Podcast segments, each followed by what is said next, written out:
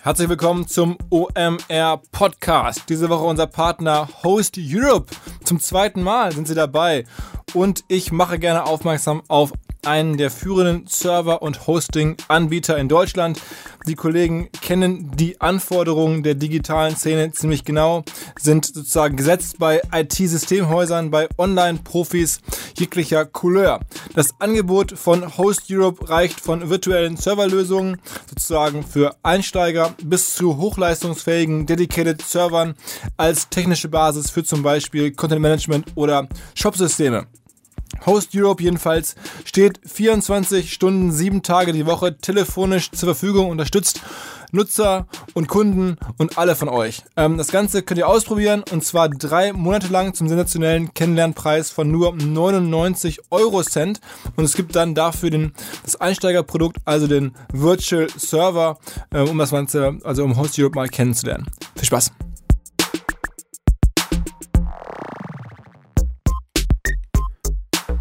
Herzlich willkommen beim OMR Podcast mit Philipp Westermeier.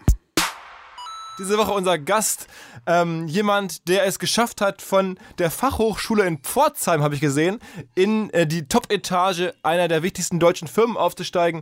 In dem Falle der Deutschen Bank unter Marketing-Gesichtspunkten sicherlich eine ganz, ganz spannende Angelegenheit. Ähm, hier ist Tim Alexander, der CMO der Deutschen Bank. Moin, Tim. Hallo, guten Morgen.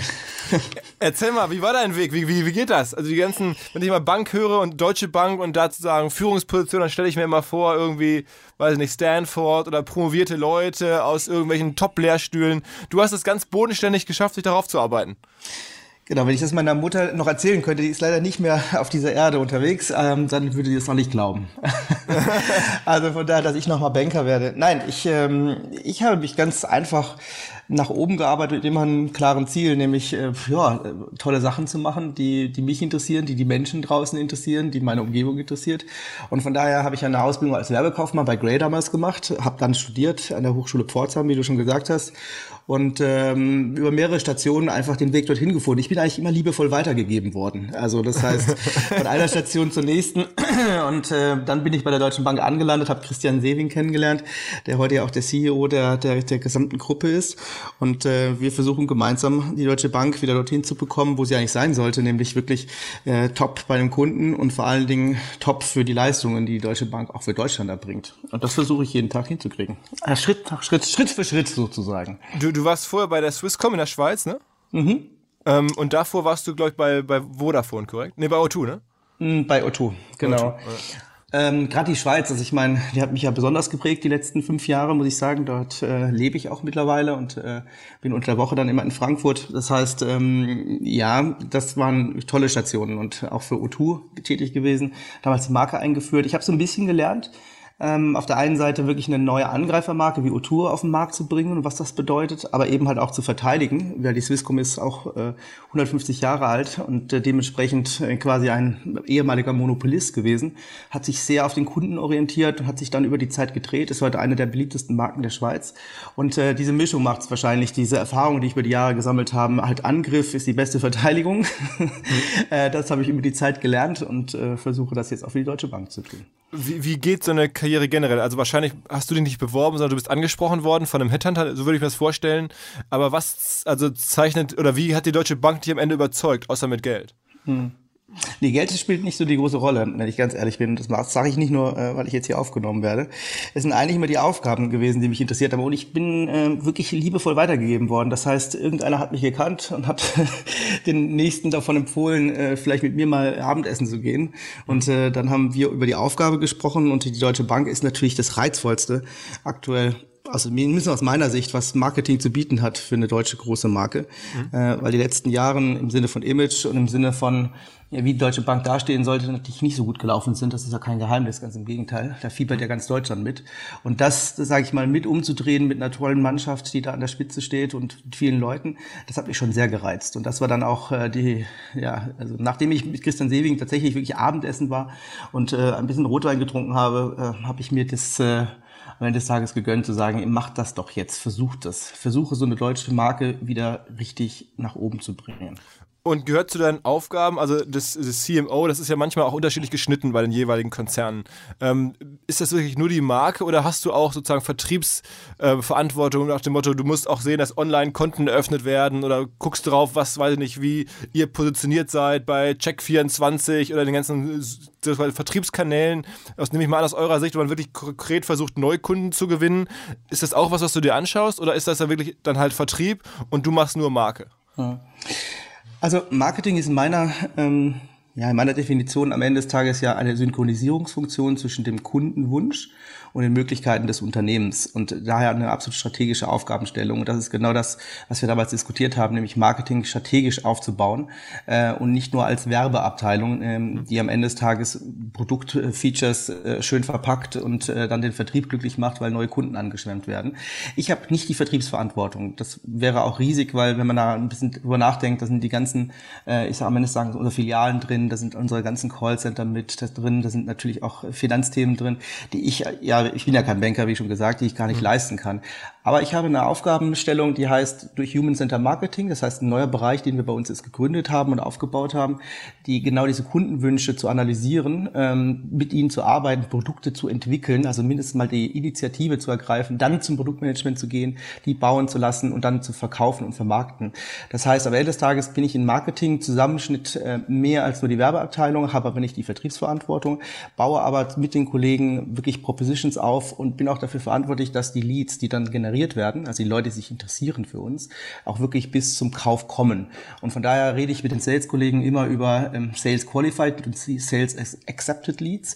Äh, das heißt, wir haben eine ganz harte Währung geschaffen, die Marketing quasi beisteuert, um danach daraus wirklich auch Kunden zu machen, beziehungsweise neue Erträge zu generieren. Das heißt, ich bin quasi wirklich an der Schnittstelle unterwegs und habe den strategischen Überbau, äh, der dann mit allen Bereichen arbeitet. Mhm. Aber sozusagen, ich meine, eines der ähm, Kernthemen, jetzt neben den Image-Themen kommen wir auch noch darauf zu sprechen, die ich äh, so fühle, vielleicht ist, ähm, ich bin jetzt ja nun auch jetzt, guck mir das ja ganz von außen an, aber ich bin auch Kunde bei euch, äh, mein, äh, seit ja, ganz vielen Jahren. Das ist aber sehr schön, danke schön. Ja, nee, also es, ich kann ja auch sagen, wie es kam. Ich bin, ich bin dann, da wo ich aufgewachsen bin, hat dann irgendwie dann im Vorort äh, dann irgendwann meine Mutter gesagt, hier, geh mal, äh, brauchst ein Konto, Junge. Und dann hat sie mich da bei uns im Vorort in die Filiale geschleppt und dann war ich bei der Deutschen Bank und da bin ich bis heute mehr oder weniger geblieben, auch weil einer meiner ältesten Freunde ähm, irgendwann eine Karriere bei euch gemacht hat und da vom hm. Azubi mittlerweile Filialleiter geworden ist und ich dann irgendwie bei dem geblieben bin. Also bei mir ganz äh, spezielle Gründe, aber mhm. irgendwie auch klassisch, glaube ich. Ne? Man, man, man fängt halt irgendwie an, man wird groß, die Eltern schleppen einen mit und sagen, hier mach mal ein Konto. Mhm. Ähm, aber das ist ja heute nicht mehr so. Heute ist es ja wahrscheinlich so, dass die Eltern irgendwie sagen, mach mal ein Konto, man sitzt zu Hause am Rechner und dann macht der, klickt sich der, der, der Nachwuchs ein Konto zusammen. Also es ist ja wahrscheinlich eines der Kernprobleme, das ihr habt, ist ja, dass irgendwie, zumindest im Privatkundengeschäft, ähm, dass äh, die Menschen einfach irgendwelche Online-Konten eröffnen oder so. Oder sehe ich das falsch? Naja, also die meisten Kunden tatsächlich ist doch äh, ein historisches Bild. Das hat man, äh, also ich meine, ich habe das selbst in der, ich kann das selbst auch offen sagen. Ich meine, ich war ein Sparkassenkind Dementsprechend habe ich ein Knacksheft immer mit nach Hause genommen. Weiß nicht, ob ihr das noch kennt. Ja, ja, ja, äh, also wunderschön, äh, dann auch den Sparschweintag quasi im Jahr genossen und da Geld reingetan. Die, also tatsächlich ist es noch so, dass äh, die, die Kaufentscheidung beziehungsweise das einmalige, die Markenentscheidung doch sehr noch von der Kindheit geprägt worden ist. Viele haben das so.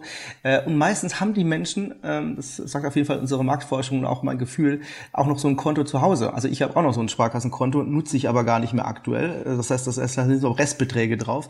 Und dann kommt irgendwann der Tag, und das ist das Neue, ähm, der Entscheidungsmöglichkeiten, ist das beim Auszubildenden, wenn er in Betrieb reingeht, äh, nach dem Studium oder vor dem Studium oder später, wenn ich Familie gründe. Es gibt also wenige, ich rede jetzt wirklich von dem Retail-Bereich, also im Privatkundenbereich, wenige Lebensereignisse, wo ich mich entscheide, weitere Konten dazuzusetzen und dann aktive Konten zu nutzen. Und diese Möglichkeiten sind sehr, sehr breit geworden durch digitale, äh, ich sag mal, Möglichkeiten auch erst recht vergleichbar geworden. Und da gibt es natürlich Angebote für 0 Euro und äh, anderes. Das heißt, wir sind dann, dann auf einmal in der Konkurrenz zu sehr vielen pluralistischen Angeboten. Und das ist das Neue, das gab es früher so nicht. Und zusätzlich dazu kommt, äh, und das natürlich das Spannende ist, dass dann viele Fintechs, also reden wir von kleinen, wirklich höchst innovativen, kundennotierten Unternehmen, dann Aspekte rausgreifen aus diesem ganzen äh, Banking-Sektor und die dann nochmal viel besser machen. Das heißt, äh, wir reden heute jetzt nicht mehr von einem Konto, sondern wir reden von wirklich multiplen Angeboten, die ich mir zusammen nehme und wo ich nicht mal eine einzige Hausbank oder ein einziges Hauskonto habe. Und das ist die Herausforderung, die wir haben, aber die hat, glaube ich, auch jede Branche. Das heißt, die, die vielen Möglichkeiten, die da sind und sich dann da durchzusetzen und unser Angebot nach vorne zu bringen und warum wir richtig sind für unseren Kunden, das ist die Aufgabe von Marketing, das herauszuarbeiten. Und, und was ist also die Antwort? Also was, was, ähm, also wie begegnet man dieser Problematik, dass jetzt, ne, dass, dass der, der, der kleine Tim oder der kleine Philipp jetzt irgendwie, irgendwie mit der Bank am Rechner in, in, Berührung kommen und dann da sich irgendwas raussuchen, was gerade passt und, und nicht mehr in die Filiale im Vorort geschleppt werden? Mhm. Na gut, jetzt ist das große Marketing-Spiel eröffnet. Also äh, das erste ist natürlich, was habe ich da im Kopf für die Marke? Was, äh, was sind das für Bilder, die mich sage ich mal, auch dort hinbewegen. Äh, nennen wir das jetzt mal Imagebildung, können wir gleich noch ein bisschen genauer darüber diskutieren, ja. für was die Deutsche Bank stehen sollte. Äh, dann das, das zweite ist, äh, die richtigen Produkte zur richtigen Zeit an den Kunden zu bringen. Das sind Elemente, die dann wirklich, sagen wir mal, Distribution bedeuten, im Sinne von Programmatic Advertising, von den richtigen Botschaften, ähm, die wir über unsere Kunden quasi lernen oder über Daten, die uns Dritte zur Verfügung stellen, natürlich dann da sind. Und am Ende des Tages natürlich überzeugende Produkte. Und wenn man über die Deutsche Bank spricht, dann habe ich eins gelernt. Jetzt, ich bin jetzt ja ein bisschen länger als ein Jahr da. Die Angebote und Produkte, die gibt es nicht besser im Markt. Also mhm. ähm, alles das, was ich an Menschen kennengelernt habe, an Beratern, an, an Produkten, die wir anbieten, das globale Netzwerk. Ich meine, die, die Deutsche Bank ist die einzige Bank, die noch globale BAP anbieten kann und dementsprechend auch das Know-how nach Deutschland wieder zurückbringen kann. Das haben wir. Es geht da, dass wir die Barrieren haben wir die letzten Jahre aufgebaut durch, ich sage mal, unsere eigene, äh, nicht immer glorreiche Vergangenheit, ähm, dass die Leute sagen, das ist eine Bank, die ist wahrscheinlich erstmal nicht für mich. Die ist für andere, aber nicht für mich. Und da ist natürlich jetzt der Ansatz, durch Kampagnen, äh, durch gute Arbeit durch den Kunden, durch viele Produkte, die den Weg wieder neu aufmachen sollen, um dieses, äh, ich sag mal, diese Barriere wieder abzubauen und der Bank eine neue Chance zu geben. Das ist im Kern meine Aufgabe, da Wachstum hinzukriegen. Was ist denn, würdest du sagen, heute das wichtigste Produkt, also das ihr anbietet? Ist es das, das Konto für, für jetzt jemanden wie dich und mich oder was, was ist es? Und das kann ich nicht sagen, weil das ist ja genau das Gute an der Deutschen Bank. Durch zum Beispiel einen Finanzcheck, den wir anbieten. Das heißt also wirklich eine 360-Grad-Beratungsleistung, äh, wo man schaut, was sind die Bedürfnisse. Da kann natürlich ein normales Konto rauskommen, das braucht quasi jeder heute. Aber eben halt auch äh, Vorsorge äh, für, für ein Alter. Es, kann das sein, dass ich brauche brauch ein Haus oder ich möchte gerne einen Plan B haben für ähm, am Ende des Tages Bausparen. Das heißt, am Ende des Tages haben wir wirklich eine sehr, sehr breite Palette, die anders als bei anderen Anbietern wirklich sehr individuell angeboten werden kann. Und die Rolle, die dann die Deutsche Bank einnimmt, und darüber arbeiten wir gerade, das haben wir rausgearbeitet im Marketing, vor allen Dingen mit den Kollegen zusammen, dass wir wirklich so der Begleiter in diesem modernen Leben sind. Und das moderne Leben heißt, jedes, alles ist möglich, äh, bis hin zu, ich weiß morgen nicht, was, was am nächsten Tag passiert. Das heißt, hier braucht man einen Menschen und deswegen ist dann auch diese Idee des Begleiters so stark und auch der Berater vor Ort, das kann aber auch die App sein in der Hosentasche, die dich quasi den richtigen, den richtigen Dingen zeigt und die dich begleitet in deinem finanziellen Leben, in allen deinen Transaktionen. Und da will die Deutsche Bank hin als Universalbank. Und sagen wir eines der großen Buzzwords unserer heutigen Zeit ist ja das Thema Kundenzugang. Also man, mhm. man, wo unterscheiden sich Plattformen und erfolgreiche Firmen von anderen häufig über den Kundenzugang? Ihr habt jetzt ja noch Kundenzugang äh, gerade zu vielen Älteren oder, oder Leuten auch aus unserer Generation, die das noch so gewohnt sind, der, der Kundenzugang der jüngeren Generation ich wird schwieriger. so alt vor, scheiße. Ja, ja, ich auch. Wir sind ja gar nicht so anders, ne? also von der, von der, von der Evolution. Wie alt ähm, bist du denn? Ich, ich bin 39. Ah, okay, gut. Und du? 42. Ja, also. Passt. Ähm, ja, genau, genau. Also das heißt, wir haben noch eine, eine, eine ähnliche Bankvergangenheit sozusagen oder auch Bankgegenwart. Ähm, aber dennoch ähm, so ein bisschen die Frage, wie braucht man nicht das eine Produkt, mit dem man sozusagen den Kundenzugang aufbaut? Oder ist es, ist es also gibt es da nicht ähm, Produkte, wo, der, wo man schneller einen Kundenzugang bekommt als bei anderen? Oder also wie denkst du über Kundenzugang nach? Ist das irgendwie für alle Produkte gleich? Oder also ich stelle mir so vor, wenn man einmal jemanden hat, der ein Girokonto macht, dann hat man automatisch, spricht er damit, dann hat man den, das ist ja wie so ein Abo. Und dann hat man den halt als Abonnenten gewonnen, dann kann man mhm. da sozusagen ein Upselling machen und dann, wenn der sich ein Haus kaufen möchte oder wenn der eine Firma gründen möchte, dann kann man immer, oder wenn er dann heiratet, dann kann man immer sozusagen auf dieser Basis äh, weitermachen. So wäre jetzt mein Gefühl von außen, aber ist wahrscheinlich falsch. das Schlimme ist, äh, da, können wir uns jetzt irgendwie den Köpfe heiß reden, äh, 70 Prozent der Bevölkerung, wir reden jetzt weiter vom Retail, ne? also wir reden wirklich mhm. von, von, von Menschen hier und um die Ecke, mhm. das interessiert Banking überhaupt nicht. so auf gut Deutsch, die brauchen einfach nur ein Konto und von daher ist natürlich das Konto schon das Ankerprodukt oder ich meine, ich habe ja lange Telekommunikation, Telekommunikation gemacht, da ist es quasi am Ende des Tages die Flatrate, da eigentlich die eigentliche Verbindung, das, der, der Access hin in das mobile genau, Kommunizieren. Genau, genau. Und genau das ist auch das Konto.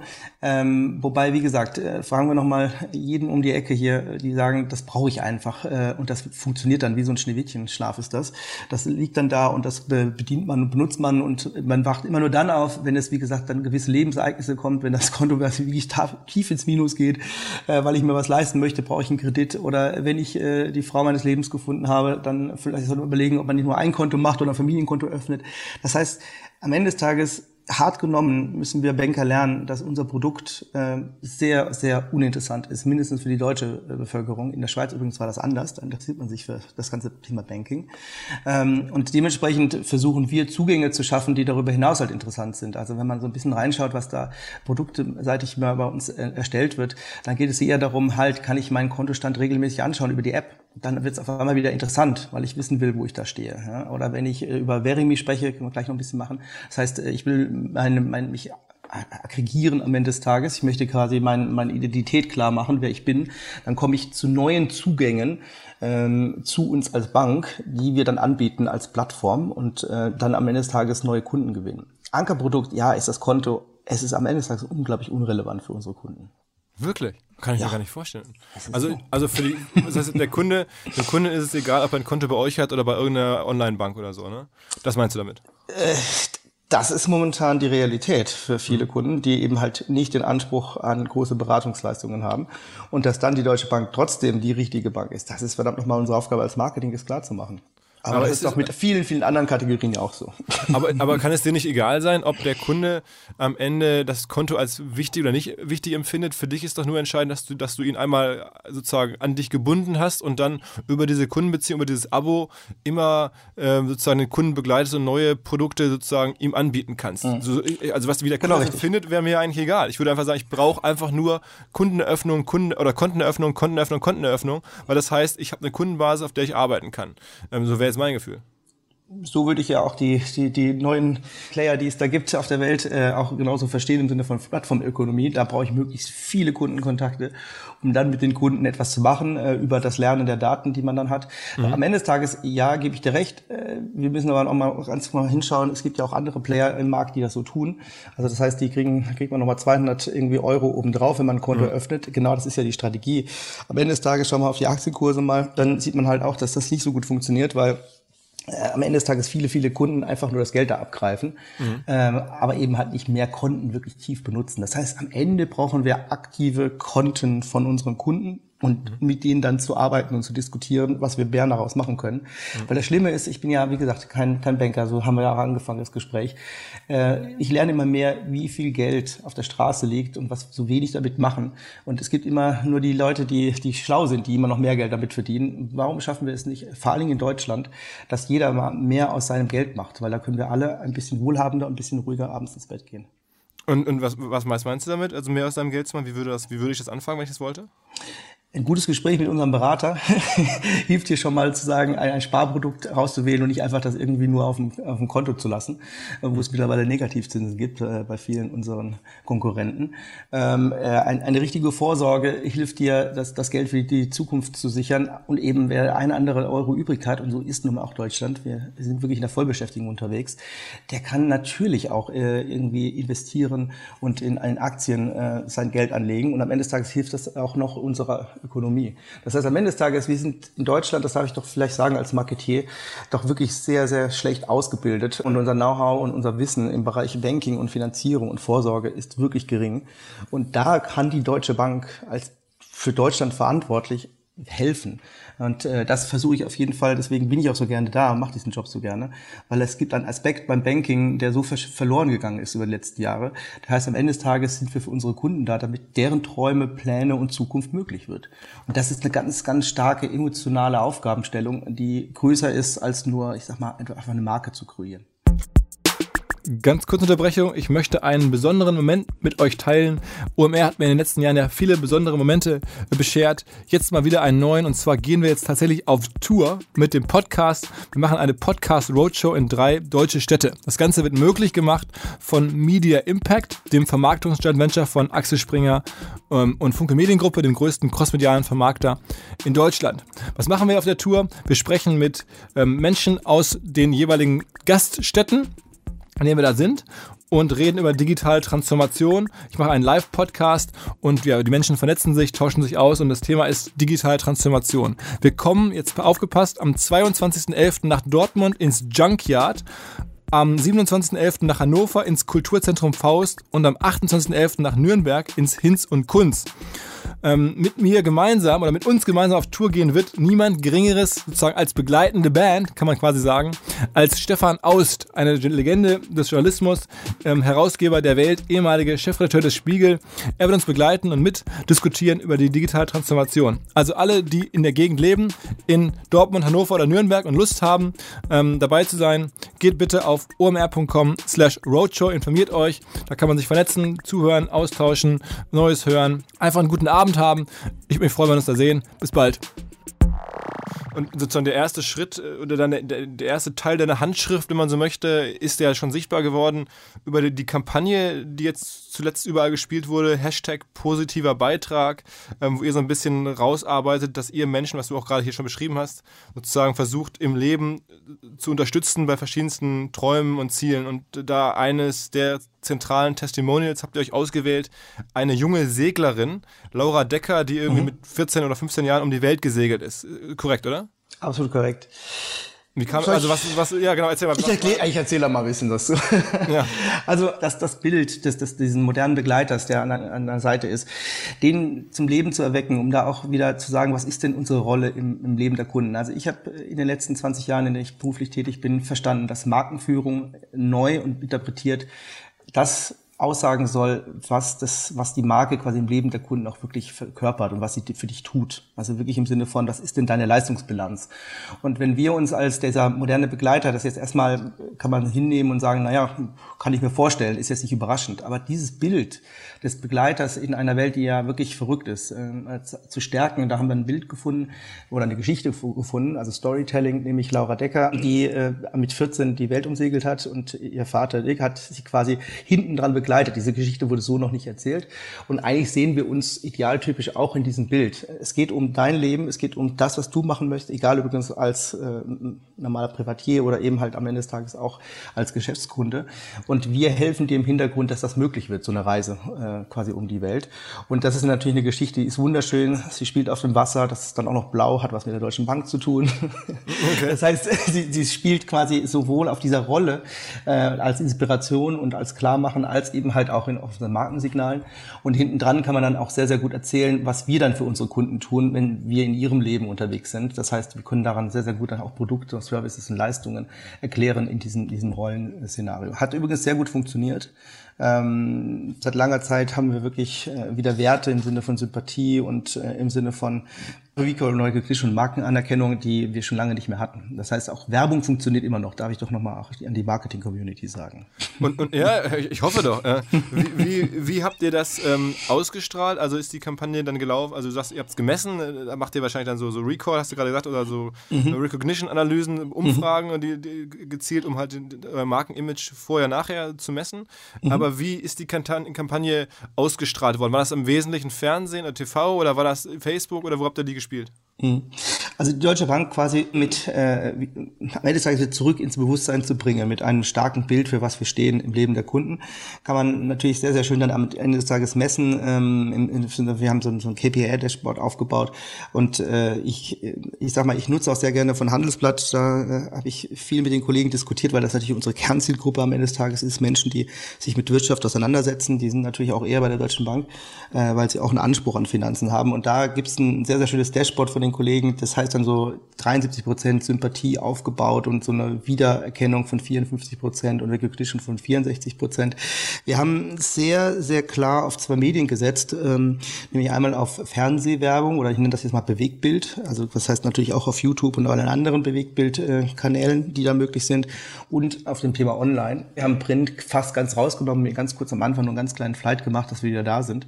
Und äh, das Schöne ist, dass also die Mischung zwischen Bewegtbild, also Imageaufbau und dann am Ende des Tages über Online weiterführen in die Produkte, in die verschiedenen Beweise, was das bedeutet, wenn wir dann an der Seite unserer Kunden sind, hat sehr gut funktioniert auf der Image- und emotionalen Ebene.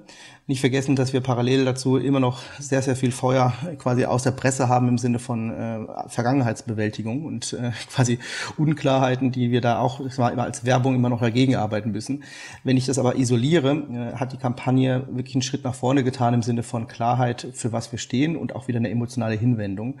Äh, und das ist genau das Ziel dieser Kampagne gewesen oder ist sie auch immer noch. Wie, wie, viel, wie viel Geld muss man in die Hand nehmen für so ein Flight? Also Media Spending, ähm, was, was haut man da raus? Sind das dann irgendwie eher 10 Millionen oder eher 100 Millionen? Was, wie muss ich mir das vorstellen? Ach, über Geld spricht man ja nicht, ne? Ja, ja. Oder manchmal sollte man mehr über Geld sprechen. äh, nein, also ich, ich sage jetzt aber keine, keine Absolutheit, aber wir orientieren uns da natürlich an den Wettbewerbern, die seit Jahren viel mehr äh, spenden und unser Wettbewerber im Kern ist nun mal die Commerzbank. Also von daher sind wir da unter deren Spending geblieben und trotzdem haben wir sehr, sehr hohe Werte da erreicht. Aber, aber das heißt, wir reden da schon über substanzielle achtstellige Beträge, ne? Es ist am Ende ist das schon ernst. Und das zeigt ja dann auch, dass äh, die Deutsche Bank eben auch an die Zukunft glaubt und auch die Zukunft wieder gestalten möchte. Und von daher ist das natürlich substanziell, was wir ausgegeben haben, ja. Ähm, okay, sag, eigentlich sozusagen, du hast jetzt gerade Commerzbank ähm, oder, oder, oder, oder, oder Postbank, das sind ja Brands, mit denen ihr irgendwie verknüpft seid. Ähm, äh, korrekt? Also Commerzbank nicht. Ähm, äh, das ist schon unser Konkurrent. Auch wenn viele Leute sagen, was passiert in Zukunft, brauchen wir eine große Bank oder nicht. Äh, dazu möchte ich nicht spekulieren. Aber die Postbank gehört zu uns in, in den Verband. Das heißt, ähm, wir sind da, wir haben auch in den letzten Monaten, sage ich mal, die Rechtseinheit zusammen gemerged, äh, agieren aber als unterschiedliche Marken im Markt, was eine sehr schöne Geschichte ist, weil die Deutsche Bank am Ende des Tages natürlich für den Status steht und ähm, am Ende des Tages natürlich eine eher beratungsorientierte Proposition hat und die Postbank eher für das Convenience-orientierte steht. Das heißt, da geht man rein, da macht man seine Banking. Also das heißt, da alles da, wo es schnell und auch natürlich zum gewissen guten Preis kommt, da ist dann die Postbank. Und zusammen sind wir ja über 20 Millionen Kunden, die wir haben. Äh, das ist Wel weltweit. Äh, jetzt, ich rede nur von Deutschland. Äh, das heißt, am Ende des Tages sind wir dann wirklich auch eine, eine, wirklich eine Großbank, die verschiedene Angebote für den Kunden macht. Ähm, wenn man noch ein bisschen weiter reinschaut, dann gibt es auch noch eine Norris Bank bei uns. Ähm, das heißt, dort haben wir wirklich eine Direktbank im Angebot. Also das umfassende, segmentierte Markenangebot der Deutschen Bank, wenn man das genau hinschaut, ist wirklich einzigartig in Deutschland. Und äh, das zum Klingen zu bringen, ist natürlich die nächste Aufgabe mit den Kollegen zusammen, die wir äh, quasi realisieren gerade. Mhm. Aber das heißt, es ist schon ganz klar, du sagst bewusst, mehr, also mir ist schon klar, dass die Commerzbank nicht zu euch gehört, aber mhm. es gibt da ja nun, äh, äh, ja, ihr seid beides die letzten verbliebenen großen deutschen mhm. Banken, ähm, es gibt da Spekulationen, irgendwie habe ich, seid ihr, äh, das meinte ich damit, aber sagen wir mal, zumindest bezogen auf die, auf die Postbank ist es eine klare Mehrmarkenstrategie. Da ja. gab es ja auch, also ihr wollt das so, das, also aus meiner Perspektive, das eine ist, für einen, wenn du wirklich kaum Geld hast, dann gehst du zur Postbank und wenn du ein bisschen mehr hast, dann gehst du zur Deutschen Bank. Ja, wobei, ja, also ich, ich will nicht so gerne segmentieren nach mehr und weniger Geld, weil äh, auch die Postbank hat wirklich Kunden, die sehr viel Geld auch bei der Postbank haben. Es ist wirklich ein Mindset, das ist das Spannende daran, daran wollen wir auch arbeiten, äh, weil die einen brauchen das nicht und die fühlen sich gut damit, äh, ich sag mal, schnelles Bankinggeschäft zu machen und vor allen Dingen auch das digitale Angebot der Postbank, wenn sich damit ein bisschen beschäftigt, ist wirklich großartig. Und bei der Deutschen Bank geht es ja wirklich darum, dass ich mich damit mehr beschäftigen möchte. Da möchte ich einen Berater haben, da möchte ich gerne genauer das verstehen. Und von daher gibt es zwei sehr, sehr schöne nebeneinander äh, funktionierende funktionierende Marken. Ich glaube, die Zahl darf ich sagen, es ist nur ein 5% Kunden-Overlap von beiden Marken. Das zeigt, dass sie sehr trennscharf sind. Und alle, äh, die immer dann immer sagen, ja, schmeiß sie doch zusammen, die Marken, das wäre der größte Fehler. Es ist eine ganz klare Zwei-Marken-Strategie als zwei Hauptmarken. Und dann haben wir noch ergänzende Marken. Denken wir kurz an die BHW, Baufinanzierer oder Norris Bank, Direktbank und auch weitere Partner, die wir quasi dann nutzen, um dann nochmal sehr segmentspezifische Angebote im Markt zu liefern. Das heißt, wir können mit diesen beiden Marken sehr, sehr, sehr gut den Markt adressieren, psychografische Verordnung am Ende des Tages möglich machen, weil es gibt verschiedene Kundenbedürfnisse. Also das Schöne ist, ich, das kann ich glaube ich sagen, das soll ja auch ein bisschen äh, amüsant sein, für, für einen Postbanker, ähm, da haben wir eine Marktforschung gemacht und da haben wir gesagt, wie wäre es denn, wenn wir mal zur Deutschen Bank vorbeigehen, können wir ja quasi jetzt zusammen hinten dran. Und dann sagt der, Deutsch, sagt der Postbanker, äh, also der, der Kunde sagt am Ende des Tages, uh, äh, finde ich schön, würde ich mich aufgewertet fühlen, aber muss ich dazu für eine Krawatte anziehen? das heißt, das möchte ich doch gar nicht. Also von daher gibt es wirklich unterschiedliche Mindsets, die wir da bedienen können und mit denen wir auch im Markt quasi den Kundenbedürfnissen, und darum geht es mir ja, wirklich entsprechen können. Also das heißt, die, die, diese Segmentierung nach ist dann keine nach, nach, nach, nach, nach, nach Wohlstand Nein. oder Vermögensstand, sondern eher Nein. nach vielleicht Selbstwahrnehmung äh, und, und, und irgendwie sozialem Alltag oder Richtig. sowas. Richtig, absolut. Wirklich mhm. psychografische Verhand äh, Verortung im Kopf. Und da gibt es äh, verschiedene, sagen wir mal, am Ende des Tages Bedürfnisse. Und äh, das finde ich schon sehr spannend, dass das am Ende des Tages, äh, wir reden immer noch vom Konto, ne? Wir sind da, haben wir vorhin angefangen. Ja. Äh, trotzdem gibt es auch im Kontobereich, und das ist das Schöne als Marketier, das zu erleben, wie Kunden damit umgehen. Ich möchte mit damit auch anders ausweisen. Ich möchte, dass eine Marke in meinem Leben eine Rolle spielt und die kann sehr unterschiedlich sein in der psychografischen Verortung. Was würdest du sagen, war in den letzten Jahren die größte Innovation, die die Deutsche Bank geschafft hat? Ui, da gibt's ja wirklich vieles. Ähm, ich, kann das nicht komplett sagen, aber ich kann mindestens mal die Sachen herausnehmen, die ich jetzt im letzten Jahr für mich festgenommen, also festgestellt habe. Schau mal ganz kurz in Robin rein. Also Robin ist eine digitale Vermögensverwaltung, die wir äh, dieses Jahr quasi auch dann mit der Kampagne bekannt gemacht haben, groß. Und wenn man da reinschaut, was da möglich ist, also ab 5000 Euro kann ich mein Geld anlegen und äh, das ist eine Mischung aus, ich sag mal, Robo im Sinne von wirklich automatisiert, aber eben halt auch noch Fachexpertise von Menschen mit drin weltweit. Äh, das heißt, da wird auch dann die Stärke der Deutschen Bank ausgespielt. Dann finde ich das schon toll, dass am Ende des Tages Dinge, wo man dachte, das machen nur die Reichen, wird quasi demokratisiert und möglich für jeden. Mhm. Und das mit dem Know-how einer, eines, einer weltweiten Bank, wie gesagt, gibt es eigentlich nur noch eine, wenn man ganz genau hinguckt, nämlich die Deutsche Bank, die wirklich weltweit agiert. Äh, das finde ich schon eine starke Geschichte. Und dann was Kleineres, was man immer so nebenher nimmt, ist auch für mich die App, also die Deutsche Bank-App. Übrigens äh, eine, eine der besten mit vielen Auszeichnungen, brauche ich glaube ich gar nicht zitieren. Also kann äh, ich, das, hier, wir haben ja keine Marketingveranstaltung hier, ja. wir kriegen kein Geld von euch, aber ich bin ja. tatsächlich selber Nutzer eurer App und muss sagen, das ist äh, wirklich sehr ansprechend. Ich bin äh, bei geschäftlich bei anderen Banken mhm. Ähm, und das ist deutlich schlechter. Also wirklich, da äh, Respekt. Dankeschön. Das ist eine ganz geile App, ja. Das ist cool. Naja, und, und die App äh, funktioniert A, super sauber, sieht man auch, äh, dass sie irgendwie 4,8 und 5 Sterne da im, im App Store hat. Ähm, aber eben halt am Ende des Tages auch, und das finde ich schon stark, ähm, funktioniert im Sinne von Kontoaggregation. Also da sind wir jetzt wieder wirklich am Kunden-Need äh, dran. Das heißt, ich kann mit dieser App alle anderen meinen Konten, ich habe ja vorhin davon gesprochen, wie viele Menschen noch Konten irgendwo haben, aber nicht mehr viel Geld drauf, kann ich dort aggregieren und finde dort quasi dann gesamt Übersicht, was sind denn meine Gelder. Und dann wird es natürlich spannend, wenn wir in die Ökonomie der Plattform reingehen. Das, was Christian Sewing ja auch äh, programmiert und äh, programmiert und sagt, ist, stellt euch vor, wir können wirklich dem Kunden aus verschiedenen Konten, die da aggregiert sind, auch das beste Angebot geben. Also spinnen wir mal ein bisschen keine Ahnung, ich vergleiche zwar verschiedene ähm, Telekommunikationsanbieter untereinander und sage, du bist aber hier mit deinem Usage quasi am, am, am schwächsten unterwegs. Ja? Also du, du zahlst zu viel für das, was du eigentlich dann am Ende des Tages an Telefonleistung bekommst. Das kann eigentlich nur eine Bank. Und äh, ich rede jetzt nicht von Daten weitergeben, ganz im Gegenteil, sondern Daten für den Kunden zu nutzen, als dem sein Begleiter zu sein. Da ist so viel Musik drin für die Zukunft. Also ich bin da wirklich positiv, dass wir am Ende des Tages dem Kunden richtige Mehrwert persönliche Leistungen geben können, die er nur mit uns dann schafft. Und das sind natürlich dann Innovationen, die das möglich machen, nämlich den Kunden wirklich mehr aus seinem Geld zu machen, als er auf dem Konto eigentlich hat.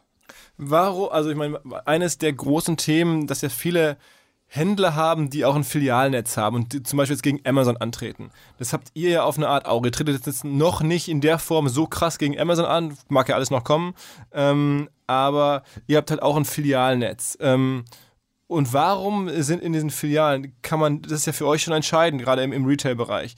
Warum äh, ist das so wenig innovativ, was ich da sehe? Also warum sieht die Filiale mehr oder weniger noch genauso aus, als ich da zum ersten Mal mein Konto eröffnet habe vor, weiß ich nicht, jetzt viel zu langen Jahren? Naja, also erstmal muss ich sagen, dass ich ja an diesen Omnikanalansatz glaube. Das heißt, dass eine Bank am Ende des Tages sowohl Filialen vorhält, äh, als eben halt auch das digitale Angebot macht.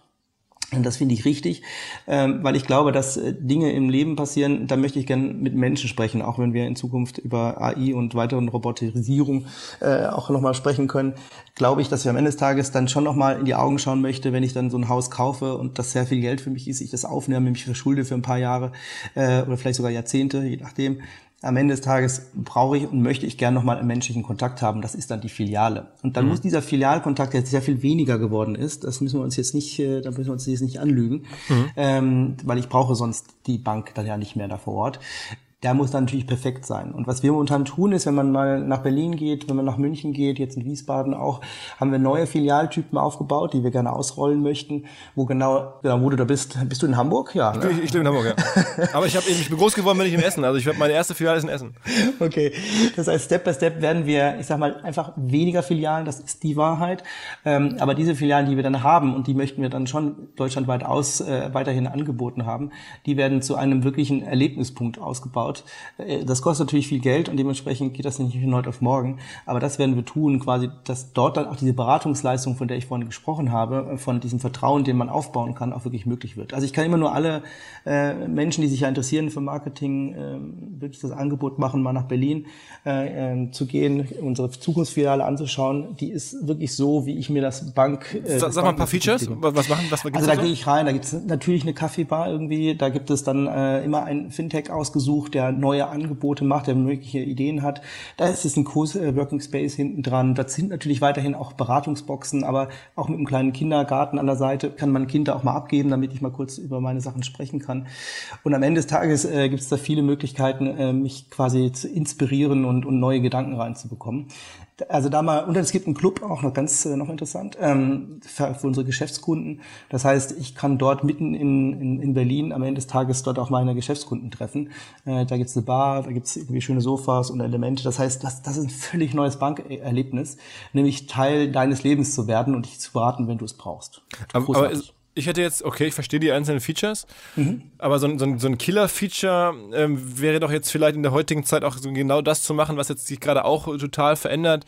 Ähm, zum Beispiel jetzt da irgendwie Pakete anzunehmen. Ne? Wenn ich jetzt überlege, äh, ich bin häufig nicht zu Hause und dann kann ich mir die Sachen in meine Bankfiliale schicken lassen oder so, ne? so solche Sachen zu machen, die jetzt auch so ein bisschen wirklich Massen-Mainstream-Zeitgeist sind. Mhm. Ähm, äh, habt ihr sowas auch im Kopf? Das wäre dann eher die Markenwelt der Postbank. Ne? Also ich meine, da haben wir, sind wir ja schon nah beieinander. Also das heißt, wo hole ich denn meine ganzen Päckchen ab und wo habe ich dann weiter Traffic? Also das heißt, wo gehe ich denn eigentlich noch hin? Äh, das wäre mal die andere Welt. Also wenn die Welt der Deutschen Bank eine beratungsorientierte Leistung ist ähm, und sage ich mal punktuell in dein Leben reinkommt, wenn ich es brauche und wenn ich begleitet werden möchte, dann würde ich eher das, was ich gerade zitiert habe, äh, wenn es der Deutschen Bank zusortieren und der Postbank ist dort, wo ich kurz reingehe, meine Sachen abhole und dann auch gleich meine Bankgeschäfte mache. Also das heißt, äh, das Killer-Feature, gibt es wirklich ein Killer-Feature, glaube ich nicht. Ich glaube eher, dass das in deinem Leben einen, einen Platz haben sollte und das sind zwei Marken, die wir sehr, sehr schön in den nächsten Jahren spielen und ausbauen können, um quasi wirklich relevant in deinem Leben zu sein von all den vielen, vielen Fintechs, die es so gibt, unsere Hörer haben wahrscheinlich, ich ja auch kaum einen Überblick, man hört dann immer von dem einen mehr, von dem anderen weniger. Ähm, welches sind denn so die zwei, drei, wo du sagst jetzt, das sind wirklich jetzt äh, schon ähm, die substanziellsten aus eurer Sicht oder aus deiner Sicht, wo du sagst, wow, das hätten wir vielleicht sogar jetzt machen sollen, wenn wir da uns noch daran beteiligen könnten, nachträglich, das wäre schlau gewesen? Also was findest du da oder was nutzt du persönlich als welche, welche Fintech-Serviceleistungen nutzt du persönlich am intensivsten ähm, in deinem privaten Leben?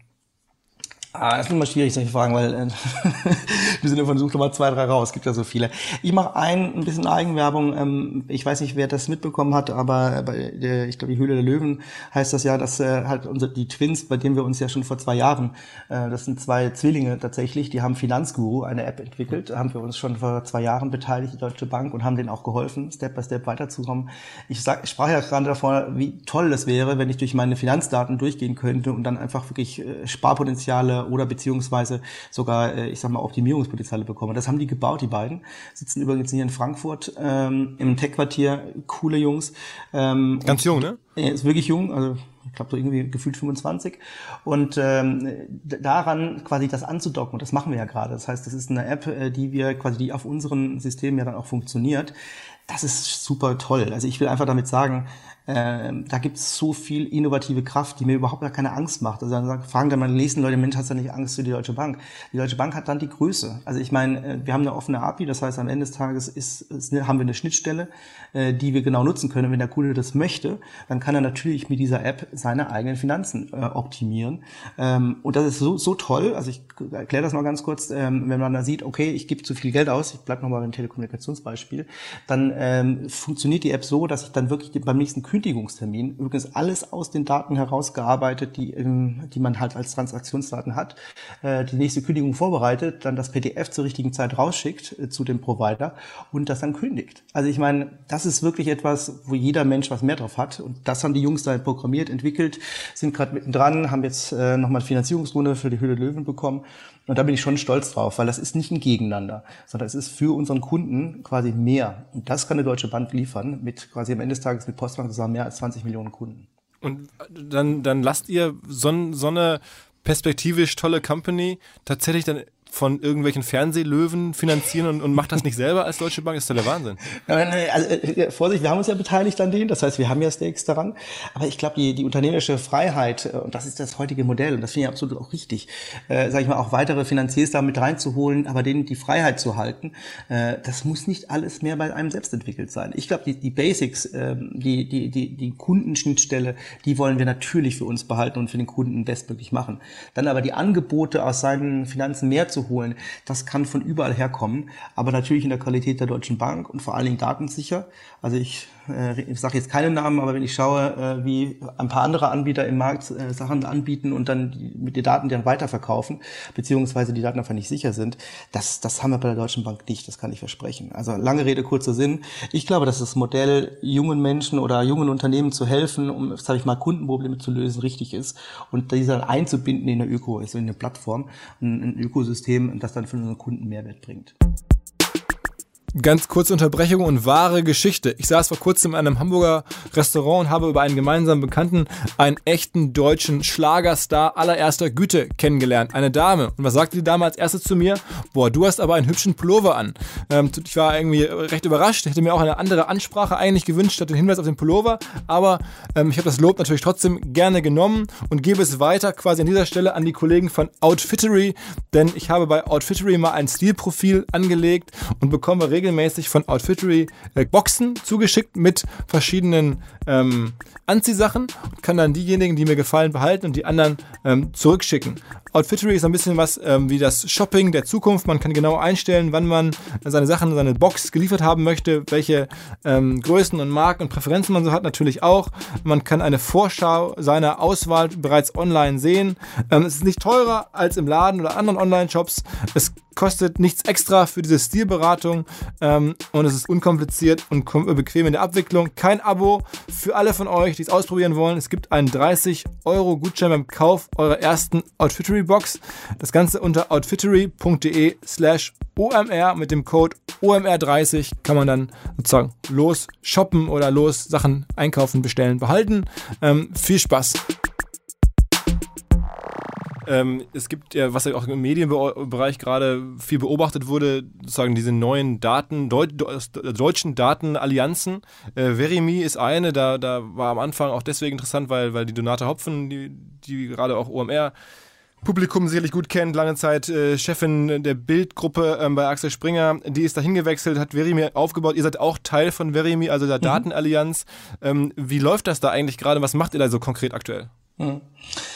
Also wie gesagt, wenn wir über das Daten sprechen im Sinne von Öl des digitalen Zeitalters, also ich sag's vielleicht einfacher, Daten sind irgendwie das Geld von morgen, ähm, dann ist äh, natürlich die Daten besonders zu schützen. Und äh, mir am Ende des Tages ist ja ein Konsortium und äh, Deutsche Bank ist damit führend dabei mit ein paar Kollegen zusammen und wir am Ende des Tages haben eine Identitätsplattform äh, gebaut, wo ich quasi mit einem, äh, ich glaube mit einem Fingertipp am Ende des Tages mich identifizieren kann äh, und am Ende des Tages dann auch wirklich klar mache, wer ich bin. Das heißt, ich muss nicht irgendwie irgendwie äh, langes Hin und Her verifizieren über E-Mails und, und, und Spracherkennung und sonstiges, sondern eben halt mit einem Algorithmus, der hinten dran funktioniert. Und das ist ein Standard, den wir quasi in der deutschen Industrie gemeinsam gerade voranbringen.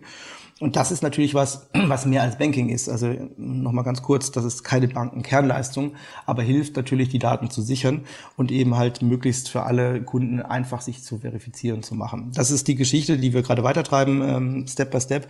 Äh, großer Auftritt auch, der jetzt gerade startet, um das Produkt und die Marke dann auch bekannt zu machen und eben halt nicht solche Features ähm, anderen, sage ich mal, Ländern oder Märkten übrig zu lassen. Äh, schauen wir mal kurz in Silicon Valley, sondern quasi auch unsere eigene Innovationskraft zu nutzen dafür. Aber das heißt, es ist ein Zusammenschluss schon von verschiedenen Konzernen, die da ihre Daten teilen ähm, und dann aber auch, wie werden die also genutzt? Daten teilen stimmt nicht ganz, sondern es ist quasi die, die Möglichkeit, zu den Daten, zu deinen Daten zu kommen mit einer gemeinsamen Verifizierung. Das heißt also, sowohl wenn ich bei der Deutschen Bahn, die ist mit dabei, oder eben halt Axel Springer oder Deutsche Bank, muss ich quasi mit dem gleichen Daumenabdruck komme ich quasi zu meinem Passwort, als quasi mein Passwortersatz und komme dann quasi hinten dran an meine persönlichen Daten, die aber jeweils individuell sind, die werden nicht zusammengeworfen. Also es ist so, ein, so, eine Login-Allianz, heißt es ja auch, ne? Ja. So, und, und, und, und jetzt, sagen wir mal so wieder eine klassische Marketingfrage. Ähm, jetzt, wir haben jetzt noch nicht viel gesprochen, finde ich jetzt, äh, ist ja, trotzdem sagst du ja auch ganz offen, ne, es gab halt viele Probleme in der Öffentlichkeit zuletzt. Ähm, einmal der, der, der Erfolg der Firma äh, ist, ist rückläufig, äh, behaupten viele Analysten oder, behaupten oder zeigen ja ein paar Zahlen. Dann ähm, gab es natürlich ähm, unschöne Investments oder fragliche Investments und so weiter. Ähm, wäre es in so oder verschiedenste Vorstandswechsel, Querelen im, im Aufsichtsrat und so. Also wäre es da nicht ähm, aus Marketing-Sicht äh, habe ich irgendwie mal so aufgeschnappt, dann, dann hält man sich ganz raus. Dann, dann ist jedes Marketinggeld fast rausgeschmissen und man ähm, macht einfach mal gar nichts, bis wieder Ruhe ist. So wäre so der alte PR- und Marketing-Weisheit. Und alles Geld festhalten, weil es hilft jetzt eh nichts und dann lieber sparen, bis Ruhe ist und dann wieder eine große Kampagne machen. Ähm, würdest du es genauso sehen oder ihr habt es jetzt nicht so gemacht? Das ist eine heiße Diskussion, die ich mehrfach schon geführt habe. Okay, okay. ähm, also ich glaube daran, dass wir nicht so viele Hebel haben, um das, was ich ja vorgefunden habe, nämlich die, der, der Kern der verdammt nochmal gesund ist. Die Produkte, wir sprachen darüber und waren schon begeistert. Ne? Wir haben gerade mhm. über die App gesprochen, wir haben über Verimi gesprochen, eine Initiative für ganz Deutschland. Das ist verdammt nochmal gut. Wir kriegen es aber gar nicht mehr nach außen transportiert, weil es über den, äh, ich sag mal, die ganzen negativen äh, Image, das wir da über die Jahre leider aufgebaut haben, quasi durch nicht mehr durchsickern können. Und von daher ist natürlich Marketing einer der wenigen Hebel, die das Gegenbild machen kann. Wenn schon in der Presse, ich sag mal, jede neue Geschichte irgendwie anders erzählt wird, die teilweise wirklich jahrelang zurückliegt. Ich darf das, wie gesagt, als Marketing, glaube ich, sagen. Das heißt, ähm, der Glaube oder mein Belief ist, dass wir natürlich Marketinggeld in die Hand nehmen, um die Dinge, die hinten dran gut sind, das ist ja eine schöne Position, das ja nicht bei allen, äh, ich sage jetzt mal Unternehmen so, ähm, das zu, kann zu machen und das in eine richtige äh, Kommunikation einzugießen und zu kommunizieren. Also von daher gibt es sicherlich die Debatte, auch bei uns im Haus, wie viel sollen wir da in Geld in die Hand nehmen, wenn wir da, ich sag mal, starkes Gegenwind haben oder auch nicht. Ich glaube, in vernünftigen Rahmen, deswegen habe ich vorhin auch auf die Frage nach dem Budget Budgethöhe nicht, nicht klar geantwortet, weil wir da sehr situativ gerade gucken, äh, wo gibt eine Lücke, wo es ein bisschen ruhiger geworden ist, wo wir diese Punkte wieder machen können, wo es spielt momentan jetzt, sollten wir es im Rat nicht tun. Das heißt, wir arbeiten unglaublich eng und das, das vielleicht können wir da auch gleich nochmal drüber reden, über die gemeinsame Arbeit, zusammen mit den Communications-Kollegen, äh, also Pressesprecher Jörg Eigendorf, äh, zusammen, dass wir die richtigen Lücken finden innerhalb des Sturms, weil der Sturm ist ja, bläst ja auch nicht dauerhaft gleich, äh, um dann unsere Botschaften, die verdammt nochmal gut sind, auch durchzusetzen. Mhm. Und das machen wir dann schon. Das heißt, wir haben eine sehr taktische äh, Mediaplanung, eine sehr strategische inhaltliche Planung und adjustieren am Ende des Tages diese, diese Dinge, um dann natürlich wirklich jetzt den Gegenpol, die, die Gegenargumente zu bringen. Ähm, eine, sagen wir mal, wichtige äh, Marketingfunktion heutzutage in, in, gerade in digitalen Firmen ist ja der CEO, ne? also so der, der Chef. Und ich fand, das ist jetzt ja bei, bei, ich erzähle das auch mal in Präsentationen im Bereich der, von Luxusmode war das schon immer so. Da gab es den Giorgio Armani und die Jill Sander, das war immer schon oder oder Karl Lagerfeld, ganz viele andere. Da war immer schon der CEO die Marke. Ähm, mhm. Und bei der Deutschen Bank war das ja auch, ist es auch irgendwie gefühlt schon stark so, dass ein CEO sehr stark für die Marke ähm, spricht. Also ganz ne, früher so diese ganzen Herrhausen und diese alten sagen wir mal, Väter, die Sicherheit ausgestrahlt haben und so, so, so, so Seriosität ausgestrahlt haben. Ähm, dann, dann, dann Ackermann, der das auch so ein bisschen gemacht hat, aber dann auch in, natürlich unter Beschuss kam. Dann die Phase, wo so Investmentbanker auf einmal eine ganz andere Marke waren als, als diese, diese, diese deutschen Sicherheitsväter. Ähm, mhm. Jetzt gibt es einen neuen CEO. Arbeitet ihr da auch dran, den CEO also sozusagen als Brand, als Marke aufzubauen, eine gewisse Richtung zu entwickeln? Äh, was soll der sein? Ist das auch ein Thema, was du im Kopf hast? Also ich meine, die, die Aufgabenstellung, ähm, CEO positionieren und in, und sag mal, am Ende des Tages in der Öffentlichkeit äh, klar zu, zu, zu bringen, rüberzubringen, ist die Aufgabe von der äh, Communications-Abteilung am Ende des Tages. Also Jörg Eigendorf ich sprach ja schon davon, dass wir neu, wir haben ja auch beide neu angefangen äh, in den letzten Jahren, wirklich sehr, sehr, sehr eng arbeiten. Das ist äh, in vielen Unternehmen, so habe ich es kennengelernt, ist dann Marketing immer gegen Communications und gegen Sales.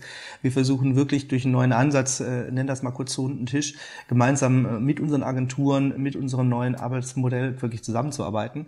Und eine Aufgabe ist natürlich Christian Sewing, ähm, dort zu positionieren. Das Schöne daran, wir müssen den gar nicht so künstlich positionieren, weil er kommt ja wirklich vom The Heart, von der Deutschen Bank. Er hat äh, seine Ausbildung hier gemacht, lebt quasi die Deutsche Bank und ist wirklich, und das kann ich auch versprechen, wirklich jeden Tag steht er auf und will diese Bank wieder zum Erfolg machen, wieder näher an den Kunden ran. Er kommt ja auch wirklich von der Fläche.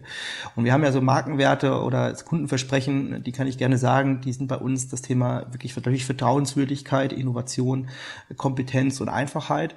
Äh, das ist nicht Rocket Science, aber da hinten dran steht dann mehrere, sage ich mal, Modelle und die verkörpert Christian Sewing schon, da müssen wir gar nicht ihn künstlich dahin transportieren, sondern der lebt das dafür und das, dementsprechend machen wir dann eine gemeinsame Arbeit und bringen verschiedene Themen, die dann das Beweis dann antreten, hinten dran mit ihm in Verbindung. Aber wie gesagt, das ist äh, sehr dankbar, weil Christian Sewing ist die Deutsche Bank. Aber er macht ist, ist, aber er ist jetzt noch nicht bei bei Twitter oder bei Instagram äh, irgendwie positioniert. Also im Sinne von neuen Medien zu nutzen, ähm, da haben wir noch einen Weg zu gehen. Das könnte ich mal, mal heiß mal diskutieren mit den Kollegen. Wir haben jetzt gerade mal angefangen bei uns im, im, Marketing und das war natürlich schon, das darf ich auch persönlich sagen, für mich dann schon ähm, nicht ist mal eine Sekunde schockierend, wie wenig äh, die Bankindustrie schon in der neuen Marketingwelt oder in der neuen Kundenwelt am Ende des Tages angekommen ist. Das heißt, was wir gerade aufgebaut haben, ist ein Content Desk. Also wirklich ein, äh, stell dir das so vor, morgens gibt es eine Redaktionssitzung. Äh, die Kanäle werden dann nach Themen, die aktuell sind, bedient im Sinne von, wir machen einen kurzen Film oder wir machen einen Post. Wir können auch dann Dialog, also Community Management liefern. Das gab es alles vor kurzem nicht. Das haben wir aufgebaut jetzt äh, bei uns in der private Firmenkundenbank und können dementsprechend dann auch tätig werden. Also ich fand es nicht gut, wenn irgend, irgendwer einmal jetzt mal twittert und äh, dann kommt da nichts mehr zurück. Das heißt, die Capabilities, wie man neudeutsch sagt, die Möglichkeiten im Unternehmen müssen wir erstmal aufbauen. Und das haben wir in Windeseile im letzten Jahr jetzt gemacht und können jetzt Step by Step auch die richtigen Protagonisten auf diesen Kanälen setzen. Und am Ende des Tages ist es eine prozessuale Welt, die wir ja auch aufbauen müssen. Das heißt, mhm. dort ist sicherlich noch äh, ein paar, paar Schritte zu gehen. Mhm. Mhm. Du sagst, äh, du hast irgendwie mit als Auszubildender quasi schon mit Marketing angefangen, also bist jetzt dann über 20 Jahre im Marketing dabei. Was hat sich denn aus deiner Sicht in den letzten 20 Jahren im Marketing am gravierendsten verändert? Ja, am gravierendsten verändert ist wirklich, wie wir mit dem Kunden agieren. Das heißt, ähm, wie wir am Ende des Tages arbeiten mit dem Kunden. Also ich habe wirklich angefangen bei Gray damals Power Brand.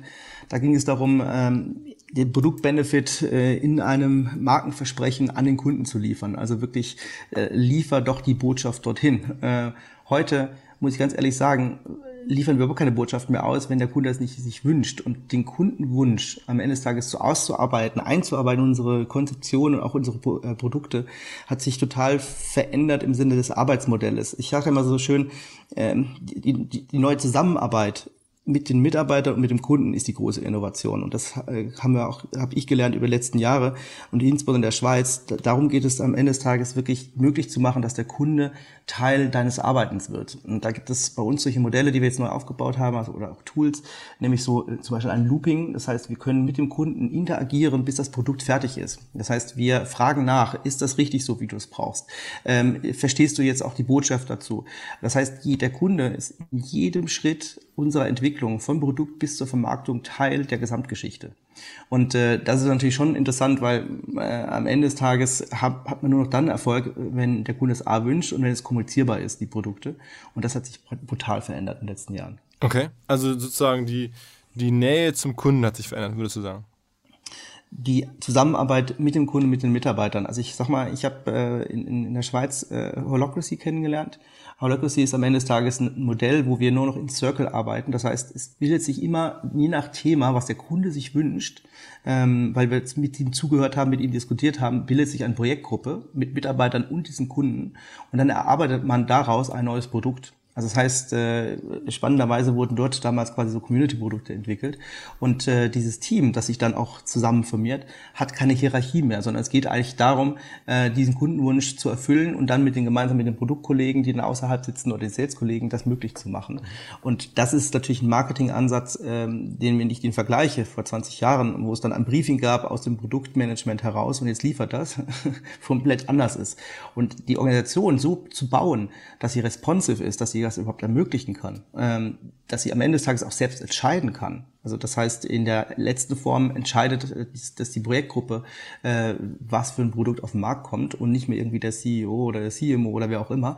Das ist natürlich schon die, die großen neuen Dinge, die da gerade passieren. Okay, okay, also mhm. ähm, Holacracy und das kann auch eine Deutsche Bank. Das heißt, ihr trefft euch dann wirklich ganz konkret mit, mit, mit Kunden in Fokusgruppen und dann, das kann auch eine Deutsche Bank leisten. Schöne Frage. also wir lernen das gerade. Das heißt, wir haben äh, das erste Produkt, das so entwickelt worden ist, wird im nächsten Jahr äh, quasi auch auf den Markt kommen. Ähm, wir sind noch nicht hundertprozentig im kompletten Portfolio so unterwegs, natürlich nicht. Aber äh, die Idee ist natürlich schon, aus dem Kundenwunsch heraus Produkte zu entwickeln und dann die Vermarktung daraus anzudocken. Das heißt wirklich, ähm, das nennen wir Human Center Marketing, also wirklich vom Menschen aus gedacht. Und dementsprechend sind wir gerade dabei, unser Portfolio ähm, aufzustellen, was wir da in Zukunft Zukunft auch auf den Markt bringen möchten. Das heißt, wir haben den ersten Test jetzt hier so fertig gemacht, wir haben die Strukturen geschaffen. Ähm, wie erfolgreich das wird, werden wir dann schauen, aber ich glaube, das wird die Zukunft sein. Und das ist schon äh, höchst interessant, quasi auch auf ein neuen Arbeitsmodell im Sinne von Innovationsmöglichkeiten schaffen hinzukriegen. Okay, okay. Ähm, sag nochmal vielleicht zum Abschluss ein paar Worte tatsächlich zu diesen ähm, digitalen Plattformen, die ja nun auch ins Banking hineinwachsen. Ähm, ich habe jetzt vor kurzem zum ersten Mal Apple Pay ausprobiert. Ähm, es, es, gibt verschiedenste andere Payment-Lösungen. Äh, gerade auch chinesische großen Digitalplattformen fangen jetzt an, sich sozusagen ganz klar als Bank aufzustellen. Ähm, wie seht ihr das? Oder wie siehst du das? Also auch da ähm, ist das Gleiche. Wir haben ja den Vertrag mit, mit Apple zusammen gemacht und äh, sind, wie gesagt, auch kurz davor, das dann auch, auch äh, in den Markt zu bringen. Das heißt, am Ende des Tages ist transaktionelles Banking, äh, so wie ich das äh, erlebt habe und auch erlebe äh, täglich, das mit, gemeinsam mit Partnern zu machen, wie mit Apple, ähm, ist natürlich großartig und wird auch das Thema Transaktionen äh, möglich machen. Hinten dran, wie gesagt, äh, liegen Daten und liegen relevante Erlebnisse, die wir dann in, in unserem Beratungsgespräch, wenn wir jetzt bei der Deutschen Bank Bank bleiben, ähm, wirklich nutzen können, um den Kunden quasi dann auch zu beraten und weiterzuhelfen. Das heißt, am Ende des Tages ist Transaktion das eine, wo Daten geschaffen werden, geschöpft werden. Und das zweite ist, was mache ich denn aus diesen Daten? Und diese Daten ist aus meiner Welt wirklich nur für den Kunden da. Also für den Kunden, der diese Daten geschafft hat, der ist nicht für Dritte da. Also so arbeitet auf jeden Fall die Deutsche Bank, die gibt das nicht weiter. Aber eben halt, das müssen wir dann auch zugänglich machen. Und mhm. äh, denk mal noch eine Sekunde weiter, ich sprach ja gerade von den Content Desk. Also meine große Vision ist am Ende des Tages, dass wir wirklich eins zu eins Kommunikation mit dem Kunden möglich machen. Nennen wir mal eine Sekunde WhatsApp oder weitere Möglichkeiten, um dann mit dem Kunden über sein, äh, seine Themen zu diskutieren und ihm dabei zu helfen. Und das ist natürlich eine ganz neue Art von Banking. Da gehe ich dann nicht mehr in die Filiale, sondern äh, ich habe eine, eine, eine Transaktion, also oder eine Kommunikation eins zu eins mit dem Kunden in seinen Kanälen, die er sich wählt ob das Snapchat ist oder ob es dann Instagram ist, völlig egal.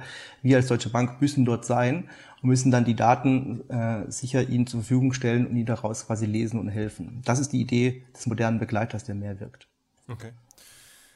Alles klar. Ähm, das war jetzt irgendwie eine sehr kurzweilige Reise durch die echt verschiedensten Themen, die du, die du hast. Äh, man kann es ja auch sagen, wir sprechen hier am Samstagmorgen. Du hast gerade erzählt, du sitzt irgendwie nach wie vor, obwohl Samstagmorgen ist, in deinem Apartment in Frankfurt äh, und hast ein arbeitsreiches Wochenende, also bist gar nicht irgendwie sozusagen im Family-Wochenende. Ähm, also ihr seid da aktiv, äh, tut viel. Ähm, ich hoffe natürlich sozusagen auch ähm, irgendwo für unsere Volkswirtschaft, dass ihr da das alles gut hinbekommt und da ja, uns als kleinere Unternehmer hier den Rücken frei haltet, wenn man das so sagen kann. ähm, das Beste. Genau, genau. Also ähm, wir drücken die Daumen. Vielen, vielen Dank für die Auskünfte und ich hoffe, dich mal irgendwann vielleicht äh, bei OMR oder bei Finance Forward, wir machen ja mittlerweile auch ein bisschen Finanzthemen, äh, zu sehen. Sehr, sehr gerne. Ich bin dabei. Alles klar. Danke, bis dann. Viele Grüße. Ciao, ciao. Tschüss. Bevor alles vorbei ist, China. China ist für uns ein großes Thema hier bei OMR. Wir hatten dieses Jahr schon auf dem Festival einige chinesische Experten, werden das in Zukunft deutlich, deutlich ausbauen. Wir haben echt Top-Zusagen schon von äh, Experten und Speakern für nächstes Jahr ähm, auf dem Festival aus China. Aber jetzt vor allen Dingen haben wir ein ähm, Ganztagesseminar, ein Deep Dive mit dem Fokus China. Am 20. November geht es nur um, was kann man von chinesischen Firmen lernen, was machen die richtig, wie verkauft man als deutsche Firma nach China. Wir lassen lassen extra Experten aus China einfliegen für einen Tag rund um das chinesische digitale Ökosystem mit WeChat, Alipay, ähm, allem drum und dran am 20. November hier in Hamburg. Kein Bullshit-Bingo, sondern wirklich Expertenwissen aus allererster Hand. Es gibt 60 Plätze und es gibt Tickets und alle Informationen unter omr.com slash deepdive. So nennen wir unsere ganze Seminarreihe und da bitte das Seminar China angucken. Der Rabattcode China eröffnet außerdem Hörern dieses Podcasts 20% ähm, Vergünstigung sozusagen. Also bis bald in Hamburg zum Deep Dive, zum Ganztagesseminar rund um Marketing nach und in China.